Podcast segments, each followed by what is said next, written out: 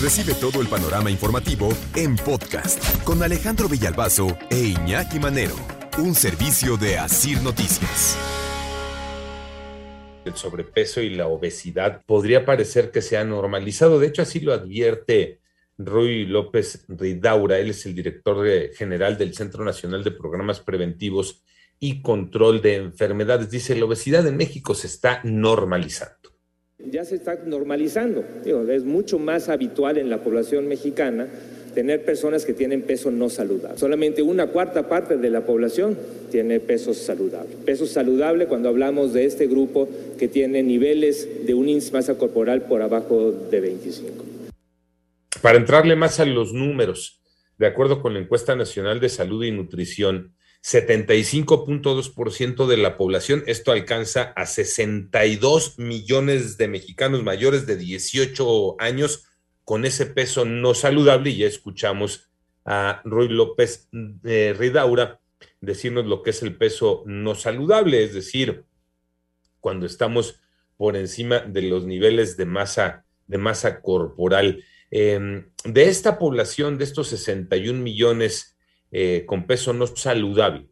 29.8 millones vive con obesidad y 32.3 millones con sobrepeso, alcanzando eh, entre los dos ese 75.2% de mexicanos con sobrepeso y obesidad, u obesidad, este, em, en grupos de edad, ¿no? En grupos de edad, ¿cómo andamos? ¿no? ¿Quiénes están con eh, mayor o menor problema?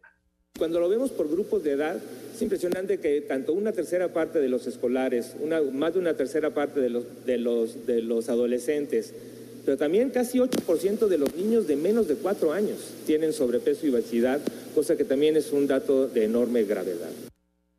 Y ahí habría que voltear a ver en lo social papás y mamás, ¿no? O sea, cuando un niño de menos de cuatro años tiene sobrepeso u obesidad, pues este, o cuando un niño en general, ¿no?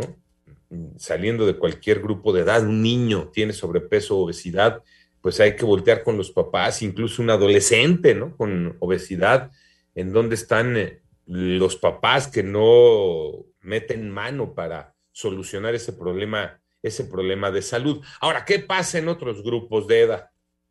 Es más probable, si tomamos un adulto de 60 años al azar, es más probable que tenga hipertensión a que no lo tenga.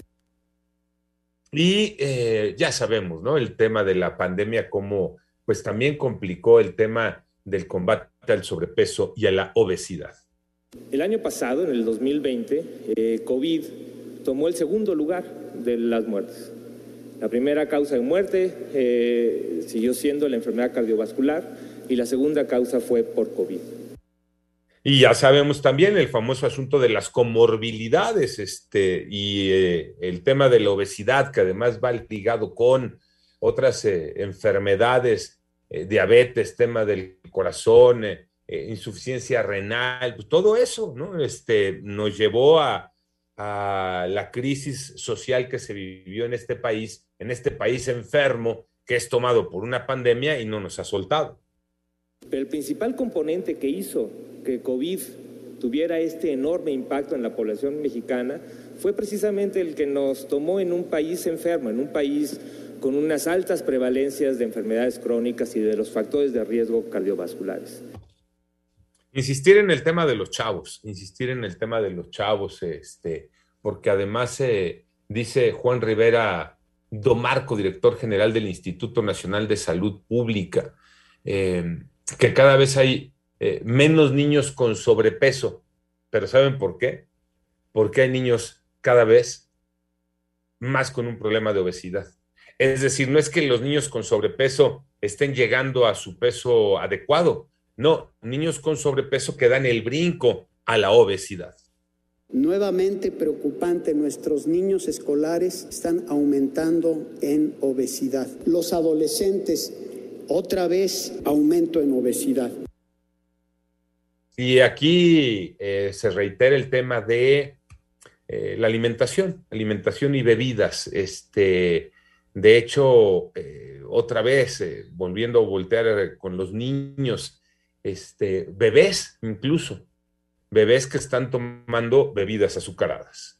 Niños menores de seis meses, en una encuesta que hicimos, el 12% tomaron bebidas azucaradas. Niños de 6 a 11 meses, 35%, y niños de 12 a 23 meses, 65%. Esto no puede ser. Tenemos que cambiar radicalmente la alimentación de los niños. Pues sí, ¿no? Este, finalmente, si lo ponemos eh, como deberíamos de, pues esto es un crimen. ¿No? Que a bebitos, eh, a niños menores de seis meses, que lo único que deberían de estar consumiendo es leche materna, se les esté dando bebida azucarada. O sea, ahí estamos haciendo algo muy mal los papás.